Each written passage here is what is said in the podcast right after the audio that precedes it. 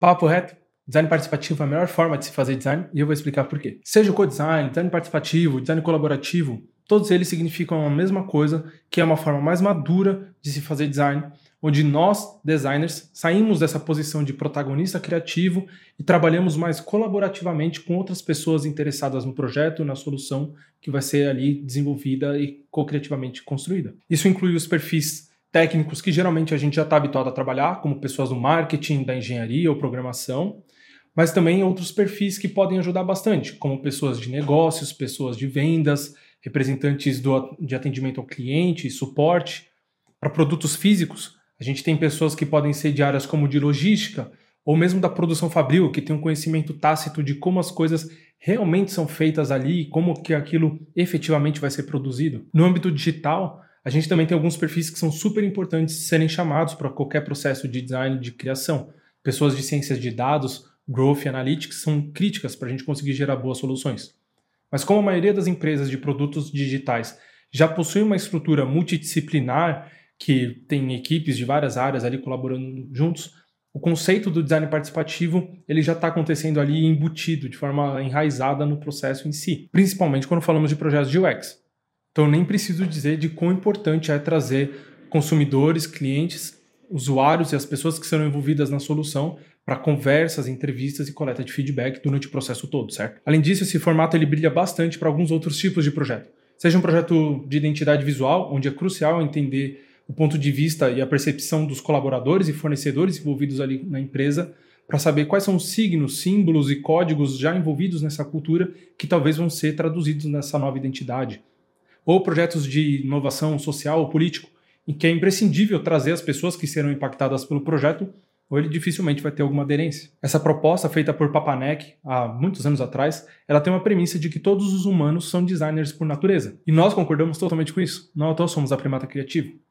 A gente também acredita que todas as pessoas possuem um imenso potencial criativo e podem colaborar para qualquer projeto e ser um designer ali, cada um à sua forma. Afinal, o design é algo muito ancestral, que vem das origens do homem há centenas de milhares de anos e ninguém precisou de um diploma para criar o fogo, inventar a roda, desenvolver a agricultura ou qualquer outra coisa que surgiu antes do século XX. O melhor ainda é que tem estudos mostrando que esses processos são mais eficazes na hora de gerar ideias e buscar soluções.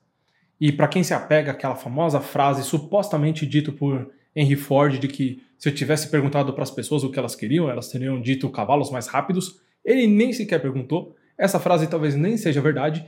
E ele nem inventou o carro. Quem inventou o carro foi o Carl Benz, lá que criou a empresa e depois virou a Mercedes-Benz. O Ford criou um processo de produção de carros e ele foi muito eficaz nisso em massificar o produto, mas é uma outra coisa totalmente diferente. Mas vamos voltar para o assunto principal. Essa proposta de compartilhar o design que estava na mão só do designer para colocar na mão de todos ajuda a construir e criar soluções melhores, tanto para quem vai construir essas ideias efetivamente, produzir, e também para quem vai consumir. Todo mundo sai ganhando. E quando o foco é sustentabilidade, a logística reversa envolve uma cadeia gigante de empresas. Não tem como alguns designers achar que sozinhos eles resolveriam esses desafios. Porque designers são bons em entender problemas e imaginar soluções. Mas em questões específicas, onde um expert com conhecimento profundo em um assunto é necessário, a gente não pode excluir essa pessoa de uma etapa criativa ali no começo de tudo. Então, não excluam essas pessoas nessa etapa projetual, porque provavelmente vai dar problema lá na frente também. E como diz Ezio Manzini, o designer não pode mais ter o monopólio do design. E por isso que é tão importante designers desenvolverem técnicas de facilitação para sessões criativas que envolvam um time todo. Porque além das questões de criatividade, também abre espaço para que todos tenham voz. E isso também ajuda a colaborar para pautas e questões como diversidade, pluralidade e equipes de projetos, que ainda tem muito para evoluir. Uma coisa bacana que vai além da solução ficar mais robusta e as ideias serem melhores é que o design colaborativo e participativo torna todo o time como uma equipe criativa do projeto, o que ajuda todo mundo a ter uma clareza e um envolvimento muito mais forte na hora de defender e construir as soluções que vão ser implementadas no final das contas, não só pelo designer, por todo mundo. E só como um lembrete final, o ser humano ele é muito frágil. E na savana ele não era nem mais forte, nem mais rápido.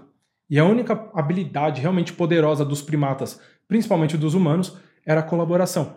Então, na próxima vez que você se vê ali sozinho num projeto de design, tendo que resolver várias coisas, considere abrir as portas e dar espaço para mais pessoas co-desenharem com você. Legal? Eu sou o Rafael da Primata Criativo e até!